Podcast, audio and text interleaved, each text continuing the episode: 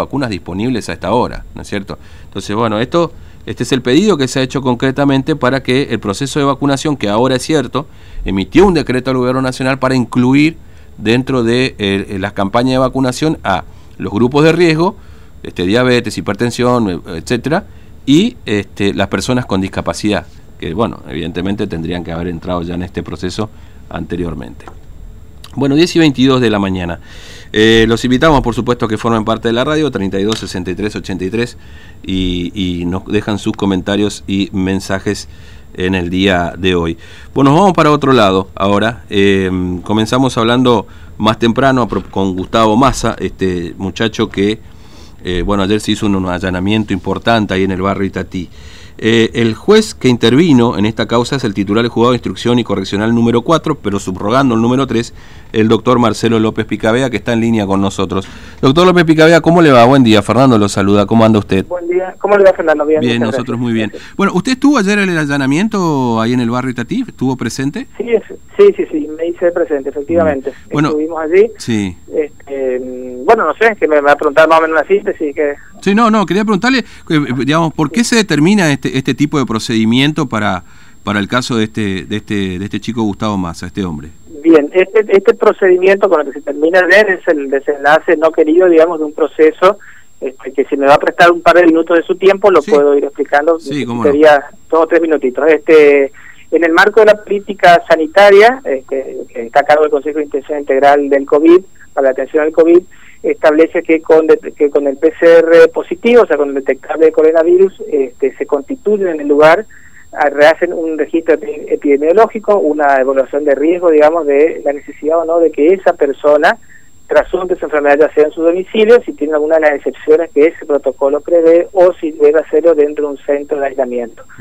hay una primera visita y hay un pedido voluntario a que esta persona acceda ahí por sus propios medios, este, garantizándose obviamente todas las cuatro comidas del día, una buena atención, va a tener su teléfono celular, sus cosas personales y la atención de médicos y enfermeros durante las, las 24 horas. Mm. La negativa de esas personas en esa en ese pedido, digamos, en esa invitación que hace la, gente de sanidad, este, comienza a judicializar en la comisaría con la infracción del artículo 205 del Código Penal argentino, que es la violación a las medidas dictadas por la autoridad competente para impedir la introducción o propagación de una epidemia, es lo que dice el artículo del Código Penal. Mm. En función de eso, la policía eh, realiza un nuevo contralor y solicita al juzgado un allanamiento que es una excepción a un principio constitucional que es la inviolabilidad de la propiedad inmueble.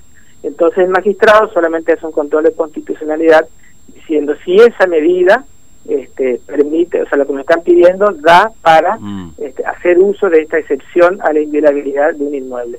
Nosotros solamente miramos, digamos, que, este, que las políticas sanitarias, que las medidas, este, los consejos que nos da la política sanitaria estén conforme a derecho y la necesidad imperiosa que esta persona vaya a un centro de aislamiento. Usted sabe que hay excepciones fijadas dentro del protocolo este, son las madres con hijos menores, mm. embarazadas, personas al cuidado de personas adultas muy mayores que no puedan valerse por sí mismos, valetudinarias, etcétera, etcétera.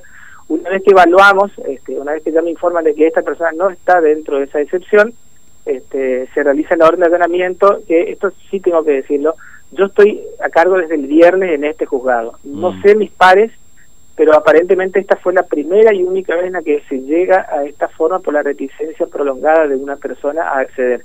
¿Qué quiero decirle con esto? Quiero decirle que todos los días liberamos órdenes y nunca ha pasado lo que pasó ayer, ya sea en un gran porcentaje porque acceden voluntariamente o porque estando en el lugar se observa de que faltaba algún requisito o se nos pasó o apareció un requisito que no estaba dentro del primer mm. control del asistente o, del, o, del, grupo de este, sanidad, doctor, por ejemplo, una, que viene embarazada o que ya tenía muy cerca de ser, ya le faltaba un día o dos y que tenía el turno de UPAC para el último PCR, etcétera. Entonces, siempre se llegó a un buen final, ya sea por el acceso a la persona voluntaria, a, este, a subirse al, móvil para ir al centro de aislamiento, o porque finalmente se decidió por otros motivos no realizarla. Lo que pasó ayer fue la primera hasta ahora, y espero que sea la única, en que se llegó a esa situación mm. por este, la negativa de esta persona que estaba siendo asesorada por, por abogados, que como yo se lo dije, está en todo su derecho porque es un derecho constitucional.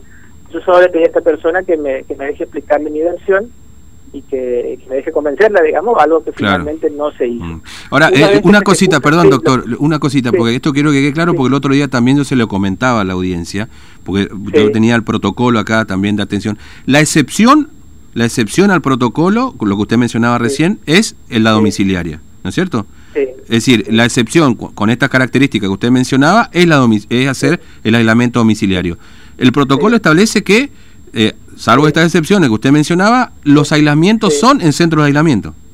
Sí, así es. Esto dice el protocolo claramente, digamos, ¿no? El protocolo. Mire, le voy a, no, no sé si dispongo un minutito más. Sí, sí, por favor, queremos, queremos eh, escucharlo. Hay, hay, una cuestión con este artículo que usted puede contratar, puede llamar al abogado que quiera y va a ver que no me va a dejar mentir. Esto es el artículo 105 del Código Penal, es lo que en la jerga jurídica se llama ley penal en blanco. Mm. Es un nombre de la jerga, ¿no? ¿Qué significa esto? Significa que la conducta de, las personas que lo infringen no está tipificada en el mismo artículo. Por ejemplo, en el robo, usted sabe que el robo está bien clarito, es apoderarse de una cosa mueble, que está parcialmente ajena, con fuerza en las cosas. Las violaciones, el acceso carnal o cualquiera de las vías, el homicidio, matar a otro, etcétera, etcétera. Sin embargo, en estos hay artículos donde no dice cuál es la conducta, sino que dice, por ejemplo, en el delito contra la administración pública, dice el funcionario que no acatare la reglamentación, el militar que no acatare o que no o que hiciere caso omiso a las directivas. De su, entonces, ese tipo de delitos, la conducta no está prevista, sino que nosotros debemos llenarla, por eso dice en blanco, viendo la legislación correspondiente.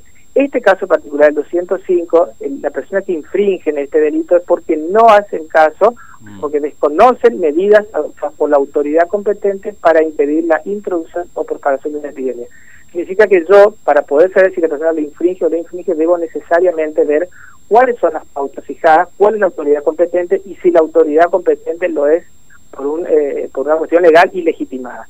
En este caso el Consejo tiene la creación de un DNU, que es el 100 barra 20, pero en función del DNU nacional 297-20 del presidente, luego fue ratificado por la Honorable Legislatura de Formosa a través de la ley 1697 y tengo un Superior Tribunal de Justicia, que son nuestro, nuestro mm. máximo tribunal, que ha ratificado la competencia provincial dentro de la política sanitaria del artículo 205. Entonces, con toda esta base, este, yo entiendo que esa política digamos, está legitimada, el, organismo es constitucional, por lo tanto solo me corresponde decir sí o no a determinado pedido. O sea, la, la cuestión de sanidad es algo que debe canalizarse con los otros poderes del Estado. aquí, acá, este, eh, doctor López Picabé, imagino que usted ha, ha visto también y, y no puede estar seguramente independiente de lo que se dice o en las redes sociales o en los medios de comunicación en general, es el eh, cómo fue el procedimiento para llevarse a esta persona, ¿no? Que se haya roto la puerta y demás. Usted dice que hubo una negociación previa, porque lo escuchamos esta mañana a, este chico Gustavo, y él nos decía que estaba cuidando a su mamá, que él no quería dejar de cuidar a su mamá,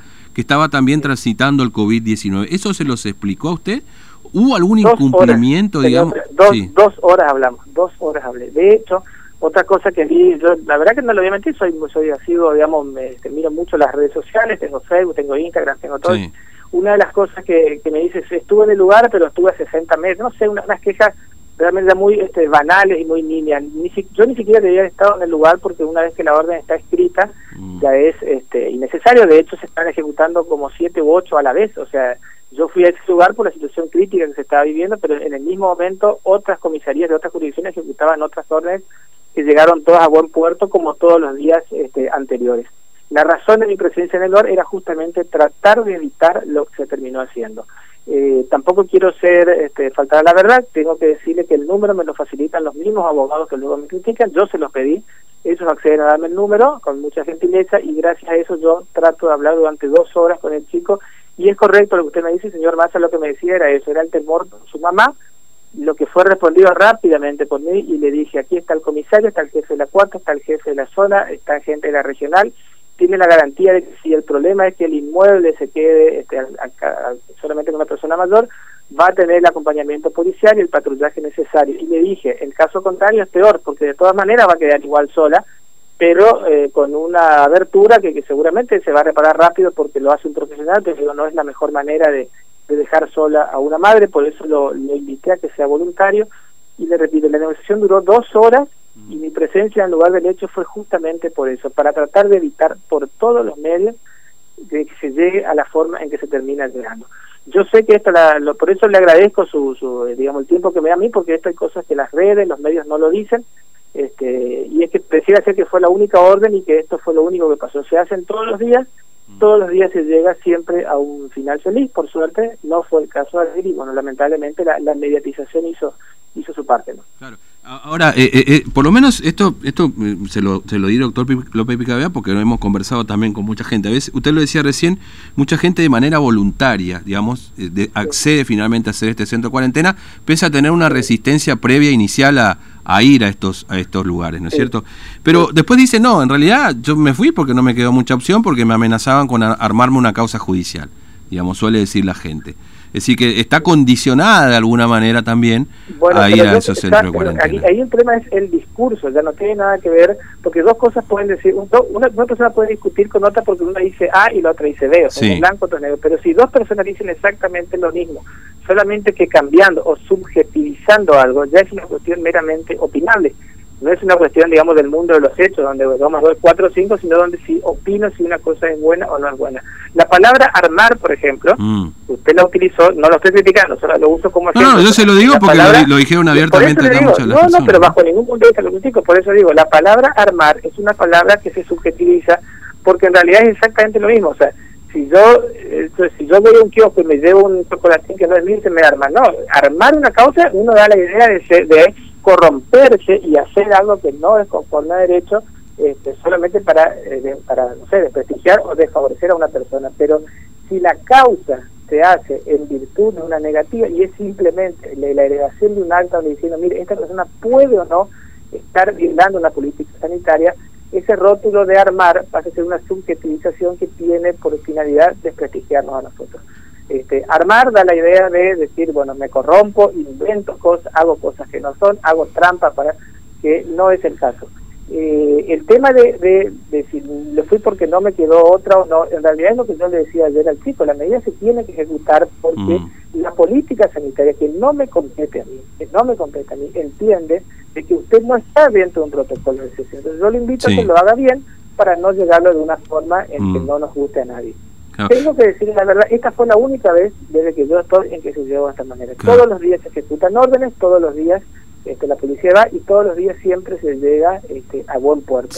Lo que usted me dice, no, del miedo al armado o el miedo a, otra cuestión, bueno, eso es algo que ya me excede a mí. Mm, está bien, entiendo. No, llega tanto mi trabajo, no, no, entiendo. debo hacer cumplir. Eh, ahora, eh, eh, digamos, a partir de la situación que se vivió con Gustavo, digamos, y, su, su, resistencia y lo que ocurrió finalmente, eh, ¿sigue el procedimiento, sigue un, un, procedimiento judicial por este incumplimiento, digamos, se, se le inicia, digamos, una, una causa judicial? todas las personas que ya han tenido esta reticencia tienen este, una judicialización, es un acta que se lleva al juzgado este, donde se analiza o no la, la, mm. la, la, que este sujeto haya o no infringido el artículo 205. Una cuestión importante, el hecho de que esté judicializado bajo ningún punto de vista significa que ya su situación se desmejoró, de que va a ser procesado, de que va a ir preso, de que va a ser condenado. Eso es eso es otra de las falacias que por ahí mm. lamentablemente desprestigia nuestro trabajo a través de ciertos sectores de la prensa o, o de la opinión pública. Este, la policía todos los días labra actas de personas que el policía pudo haber entendido de que no estaba dentro de una excepción. El chico le dijo, vengo del hiper, del maxi, y dame el recibo, no, porque no compré nada. Entonces el policía dice, bueno, me pareció que me estaban diciendo. Un ejemplo, se que me viene a la mente. Pero una vez que eso se judicializa, a través de una buena explicación, o del abogado, o del mismo chico en la indagatoria, o el mismo magistrado antes de llamar, dice, no, pero si eran las 4 de la tarde y bueno, lo agarraron en Winter al mil y algo y el Inter está dos cuadras, bueno, entonces quizá dijo la verdad, se archiva la causa. Entonces, este, el hecho de que haya un inicio, de que haya una sospecha de esta posible este, desobediencia del artículo 105 bajo ningún punto de vista significa que esta persona ya tiene mejorada su situación y que va a ser imputada o condenada o procesada. Se hace un control aquí legal y en muchos de estos mm. casos entendimos este, de que no correspondía y por eso se lo sobresee o directamente se, se activa la eh. causa. De hecho, este, estas personas que ya se voluntariamente, después una vez que ya llegan las altas, sí las vamos este, apilando, porque la verdad que son muchas. Este, y con, por cómo está el Poder Judicial ahora, como estamos diezmados, digamos, por, probablemente por, mm. por la fase 1, este, las cuestiones que estamos atendiendo son las más urgentes este, y no estamos en este momento mm. atendiendo a personas que ya han accedido voluntariamente y se hayan subido al camión. Al contrario, para nosotros es un agradecimiento y, y, y este motivo de tranquilidad porque este, nos evitan situaciones tan extremas como la que hemos llegado ayer. Eh, dos preguntas en una. En principio, las denuncias, o, llega esto, por ejemplo, el caso de ayer, ¿no? Por una presentación que hace la policía de la provincia y, y ahí empieza, por lo que entendí es así, ¿no es cierto? ahí empieza el, operativo. Es un delito de acción pública, por lo tanto no requiere de una denuncia previa. Lo que hace es mm. estas personas de LUPAC, las personas que digamos que hacen el control epidemiológico a través de los asistentes sociales y gente del sistema de salud del gobierno de la provincia informan a la policía que determinadas personas se han negado, que sean que han sido invitadas voluntariamente a integrar a un centro de aislamiento. La policía recepciona esto y evalúa que se encuentra ¿no? dentro del grupo de riesgo o dentro de la excepción o no del protocolo y hace un pedido al magistrado para que haga excepción de la habilidad de la propiedad inmueble. En función de esto, mm. damos o no damos la orden, repito, una vez que damos, puede llegar de buena o de mala manera y a partir de esto sí se valorará este, mm. cuando se, cuando, Ahora, la, autoridad, sí, la autoridad sanitaria es la que decide en qué lugar va a quedar alojado cada persona.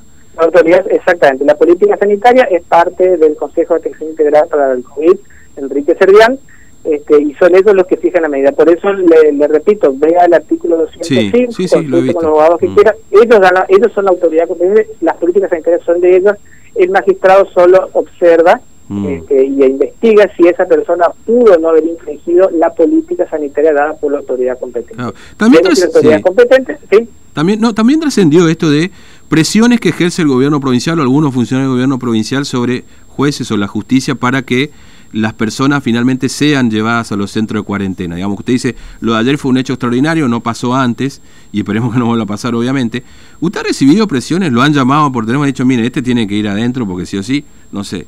Eh, eh, bajo ningún punto de vista, bajo ningún punto de vista y sé que esto suele siempre ser requemor, incluso yo no soy ajeno, de hecho Formosa no ajena a una realidad que es del país y del mundo entero, siempre se especula, este, es algo que es muy seductor para la prensa y para las personas, esta idea de este de contubernios o, de presión o de un poder sobre el otro y este Formosa no escapa a la realidad nacional donde siempre se cuestiona la independencia del Poder Judicial no, o que determinado grupo político u otro ejerza determinada influencia de cualquier, de cualquier partido. Acá no estoy haciendo partidismo. Siempre es una especulación que se hace. En mi caso particular, debo decirlo que no, yo no recibo ninguna, este, digamos, consejo ni, ni presiones de nadie. Yo soy un fiel defensor de la independencia del Poder Judicial. Es lo que hice cuando yo toqué la Biblia dos veces como magistrado, he jurado como juez de las Lomitas y he mm. jurado como juez aquí de instrucción número 4 de Formosa. En ambos casos me comprometí a bregar por la independencia del Poder Judicial y por hacer cumplir la Constitución y las leyes nacionales y provinciales, y es lo que hago todos los días y es lo que mantiene mi conciencia tranquila. Así como le digo esto, señor, también entiendo mm. de que es parte de un sistema republicano y democrático que las personas piensen distinto y por eso siempre los respeto eh, a, tanto a periodistas como a personas que ahora cuando yo juego el teléfono pueden criticarme, decirme no me gusta, me parece horrible, este, y está bien porque es parte de un derecho que ustedes tienen. Este, yo solamente digo, mi deber es hacer cumplir la ley, es lo que mantiene mi conciencia tranquila, pero sé que si a alguien no le gusta, está en todo su derecho de criticarme, mm. y si es más que una crítica y entienden que es una cuestión que eh, pueda eh, ejercer un, mecanismo constitucional de remoción de jueces, pues tiene todos los canales para hacerlo, y bienvenido sea, no hay mm. ningún problema. Este, eh, ¿Cambiaría algo de lo que pasó ayer? Porque digo, eh, no sé, un consejo si eventualmente ocurre esto nuevamente, si hay alguna resistencia, eh, no sé, por cómo se rompió la puerta. yo, creo, yo creo que cada caso es, único y repetible, ¿no? Esto, este, no sé si habría casos exactamente iguales como el otro, en mm. este caso puntual se planteaba la necesidad de la este, de, la contención de la madre, eh, al menos es lo que me dijo a mí, no sé qué habrá dicho en la prensa, pero en las dos horas de de diálogo con, con el señor Massa, casi todo giraba en torno a la cuestión de la madre que iba a quedar sola.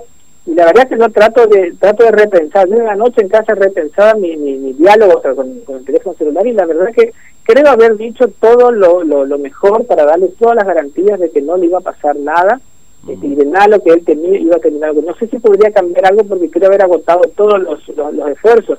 Quizás eh, este, si me toca otras veces tendremos que verlo de acuerdo a la circunstancia del caso. No lo voy a mentir, lo que más espero es que el juez, este, el juez titular del juzgado se recupere, que esté bien de salud y este, así si vuelve a, este, Así no le toca de nuevo una cosa como esta, ¿no? bueno, me pasa que es, este, es complicado.